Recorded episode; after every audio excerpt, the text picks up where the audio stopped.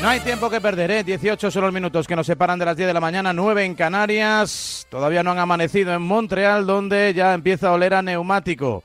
Claro que sí. Y a ese paquete de, esperemos, revolución para Aston Martin, que lleva la cita canadiense con el deseo, con la intención de que funcione, de que impida la reacción de Mercedes por ser el segundo equipo y de que puedan estrecharse un poquito los márgenes con respecto al intratable, al imbatible Red Bull con Verstappen a la cabeza. Antonio Lobato, capitán, ¿cómo estás? Buenos días. ¿Qué tal? ¿Cómo estás, Raúl? Buenos días.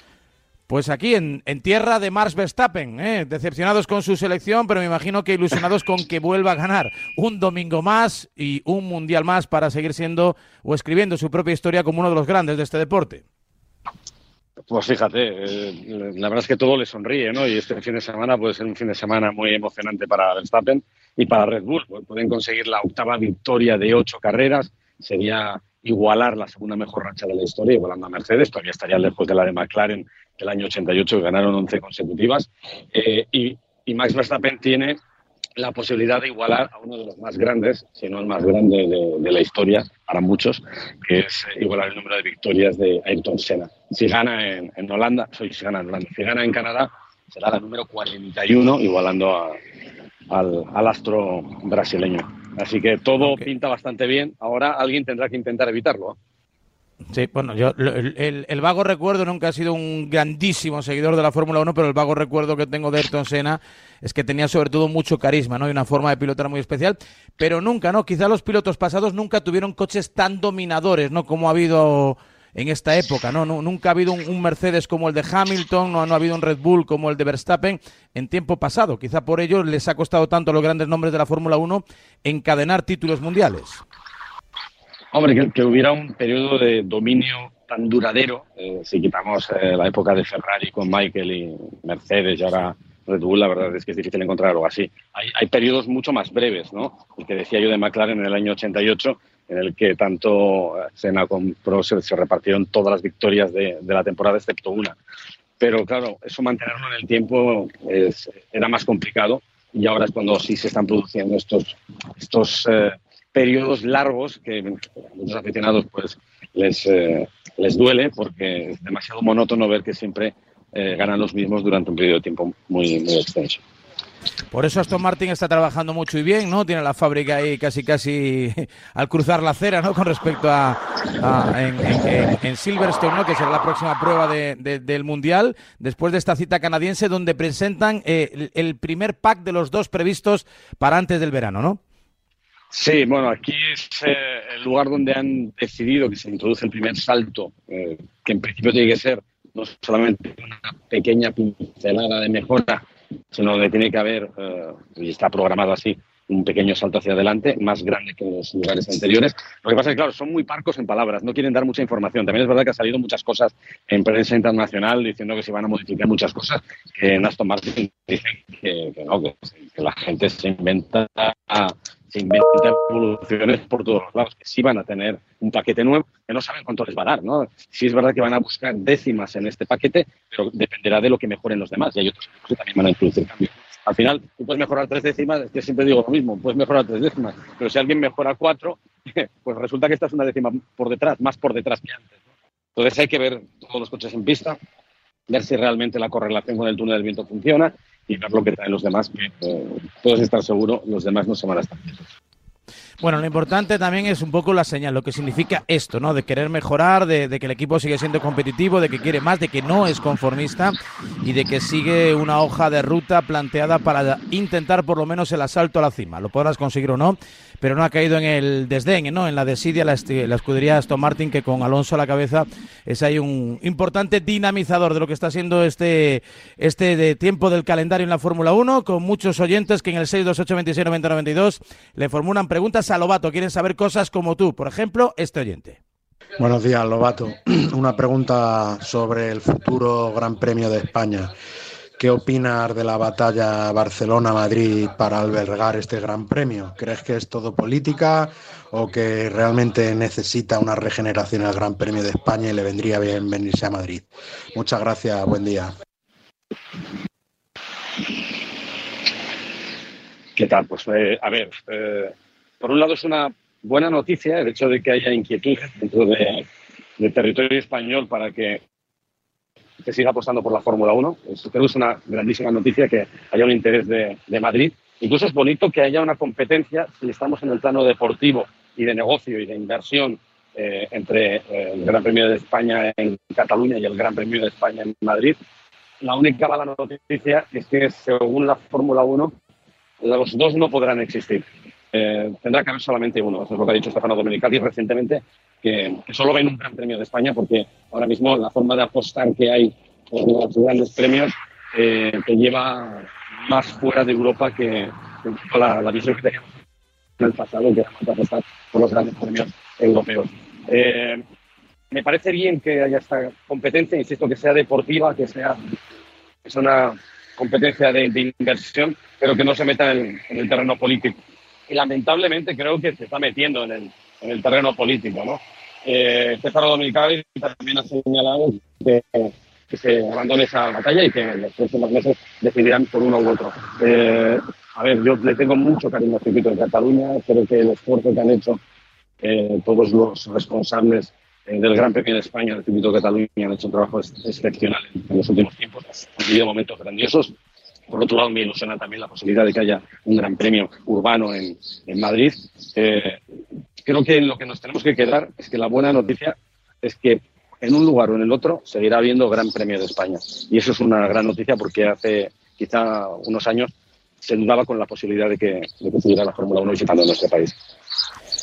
Podemos buscar una fórmula alternativa como en el tenis, como ocurre en Canadá precisamente, ¿no? Donde eh, se va alternando, ¿no? Eh, chicos, chicas eh, en, Montreal y ¿dónde es el otro sitio? En Ottawa, en, no, sé dónde es la otra la otra ciudad. un año chicos, otro año chicas, un año chicos, un año chicas, un año chicos, un año chicas.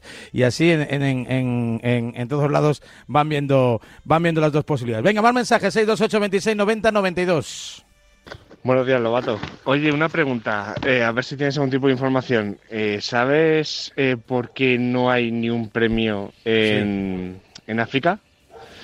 Porque es que es un poquito cantoso, ¿no?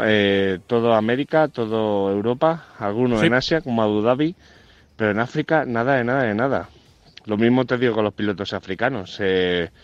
no hay ni uno, ni uno en la parrilla. Es tremendo, ¿no? Porque otra cosa no, pero palanca de cambios tiene de sobra, ¿eh?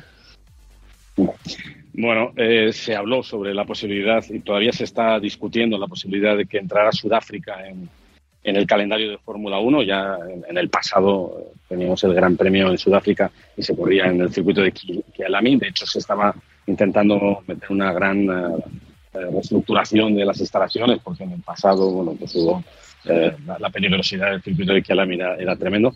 También aquí hay que tener en cuenta una, una, cuestión.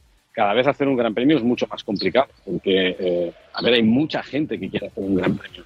¿Y quién manda en, la organización de grandes premios? ¿Qué es lo que te marca la diferencia?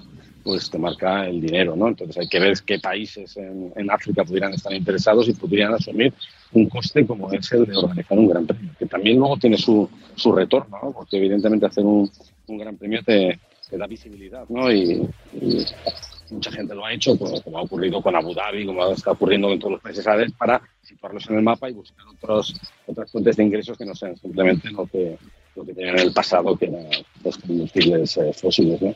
Eh, se habla de Sudáfrica, será complicado, porque ya insisto que hay, hay, mucha, mucha presión y ha dicho también Stefano Domenicali, el actor de la Fórmula 1, que el calendario de, del próximo año van a ser 24 carreras y que de momento no va a haber espacio para más. Si tenemos en cuenta que Estados Unidos tiene tres, pues, pues claro, que los eh, países árabes eh, también colapsan con tres grandes premios, pues cada vez queda menos espacio para los demás. Así que tiene que haber un proyecto y tiene que haber una inversión económica importante. Eso, tener 50 carreras, ¿no? Una por semana y que aquí no descanse absolutamente nadie. Enseguida un par de mensajes más para cerrar este tiempo de Racing Lobato, aquí en A Diario en Radio Marca. En Radio Marca.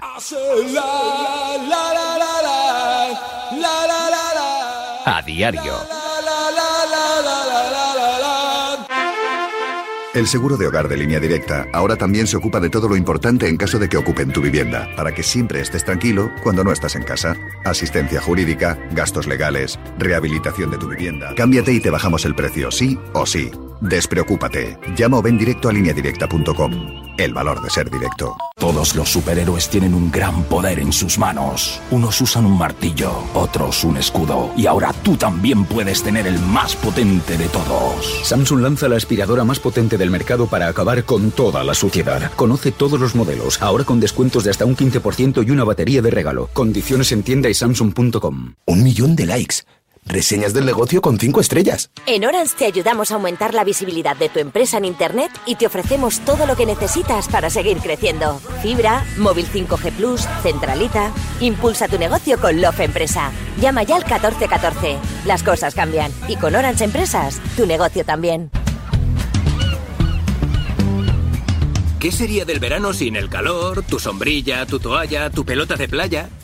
Acércate ya a tu oficina de Pelayo más cercana y consigue uno de los regalos imprescindibles del verano solo por pedir precio de tu seguro de auto. Pelayo, hablar nos acerca. Pasear por las calles de Altea, saborear el pescado de Denia, disfrutar por las playas de Benidorm o recorrer paisajes llenos de contrastes. Vive tu experiencia en la Costa Blanca con Viajes El Corte Inglés. Reserva tu hotel en pensión completa desde 56 euros. Consulta condiciones. Comunidad Valenciana. Mediterráneo en vivo. Infórmate en Viajes El Corte Inglés. ¿Eres emprendedor y quieres montar tu propia empresa pero las gestiones burocráticas te superan? Ahora con Legalitas crear tu empresa nunca había sido tan fácil. Tu propio gestor personal hará y presentará por ti todo el papeleo en los organismos oficiales para que tú puedas empezar con tu negocio cuanto antes. Infórmate en el 915 16 16. Legalitas Negocios. Que nada te pare. Venga, aún tenemos unos minutos eh, para rematar este tiempo de Racing Lobato. eh. Estamos ahí ya casi casi en la última vuelta y con más mensajes al 628 26 90 92. Lobato responde, te escuchamos. Hola Antonio, hola Raúl. A ver, una sensación que tengo es que, que Carlos Sainz cuando pierde siempre es fallo de los demás, nunca es fallo suyo. O cuando falla algo, pero cuando gana el mérito es suyo. ¿Qué sensación? ¿No tenéis la misma sensación? Venga, buenos días. Pues si te digo la verdad, no. ¿eh? Eh, creo que de los pilotos que tenemos en la parrilla, quizá Carlos sea uno de los más honestos. Él también Leclerc, ¿eh? que no les cuesta nada asumir que cometen errores ¿no? y que se equivocan. Y creo que eh, cuando se ha equivocado lo hemos dicho. La sensación que tengo yo es otra. La sensación es que las cosas que hace bien Carlos se, se minimizan, ¿no? Eh, se minimizan en Italia, se minimizan en Ferrari y no se valora lo que, lo que Carlos consigue. Eh, de hecho, por ejemplo, no, no he visto en ningún lado que alguien haya dicho que el mejor clasificador después de siete carreras eh, esta temporada 2023, el mejor clasificador de la parrilla, por delante de Verstappen, por delante de Fernando, por delante de Leclerc, es Carlos Sainz. La media de clasificación de Carlos es eh, una cuarta posición, es 4.0. Eh, nadie habla de eso. Y en Italia cuesta mucho valorar las cosas buenas que hace Carlos. Y, y sí es verdad que Carlos ha tenido años complicados el año pasado. Bueno, años complicados, no, un año complicado que fue el año pasado. Un año duro. Y él mismo lo reconoció. No me adapto al coche, tengo muchos problemas, no tengo confianza. Ostras, esto de muchos otros pilotos no lo hemos visto jamás. ¿eh? Eh, él lo reconoce y nosotros lo decíamos cuando cometía errores, lo, lo- lo decíamos cuando se equivocó en, Australia, cuando se salió en, Barcelona. Yo creo que lo, que lo contamos, ¿eh? creo que lo contamos bastante. Insisto, me parece que no se le trata justicia y no se le dice las cosas eh, buenas que hace. Venga, un último mensaje para rematar. Buenos días, Antonio. Buenos días, Raúl. Buenos Quería días. que me comentaras eh, acerca de las famosas fotos que han salido de la grúa con el Red Bull que enseña la parte inferior, porque es verdad que las escuderías eh, están hablando que, que pueden ser muy importantes, que hay algo novedoso que no, que no tenían los demás. Eh, ¿Cuánto de jugoso puede ser esas fotos? Eh, ¿Se le puede sacar partido? Gracias. Hombre, no tengas ninguna duda que esas fotos, en el momento en el que empezaron a aparecer, eh, estaban sobre la mesa de muchos departamentos de aerodinámica de, muchos equipos. Porque, eh, a ver, todos los equipos de Fórmula 1 tienen eh, fotógrafos contratados por, eh, ellos y que en el pit lane siempre que se puede, o en las curvas, o cuando van al, al scootering o cuando van al pesaje, se les hacen fotos. ¿Qué pasa? Que hay una parte del coche que no se puede ver. Eh, antes, no sé si os acordáis, cuando estábamos en parrilla, eh, siempre se ponía una, una especie de barrera de fútbol ¿eh? para, taparnos la zona del difusor. Ahora, como esa parte es más estándar, ya no se preocupan tanto, ya nos da igual, porque yo siempre he dicho que era una soberana tontería, porque con los, los objetivos que había podían hacer fotos con detalles perfectos de todo el interior del coche. Pero la parte de abajo, la parte de abajo no se puede ver. Pero cuando hay grúas y se levantan en el aire, pues eh, descubres o desnudas una parte que ahora mismo es fundamental, la, la parte de, del, fondo plano, es lo que aporta el efecto suelo y es lo que te da la mayor carga aerodinámica eh, ahora mismo los coches de, de 2023. Con lo cual, todo el mundo quiere saber qué, qué esconde bajo las faldas eh, el mejor en este sentido que es el equipo Red Bull. Y con las fotos que salieron, pues eh, se vio se vio todo. Eh, y claro, hay comparaciones inminentes, ¿no? Porque también se levantó eh, Mercedes, entonces creo que hay, hay algunas partes que son diferentes. Ves un Williams que es muy básico y en el, en el caso de, del Red Bull de Checo Pérez, que fue el que se pudo observar, pues se ve que hay, eh, hay mucho trabajo ahí detrás. Y puedes estar seguro que, aunque no lo van a copiar, que no, aunque lo copies probablemente no funcione en tu coche, están tratando de estudiar qué es lo que está haciendo Red Bull y seguro que llegarán a alguna conclusión. Quizá no para este año, pero sí para el futuro.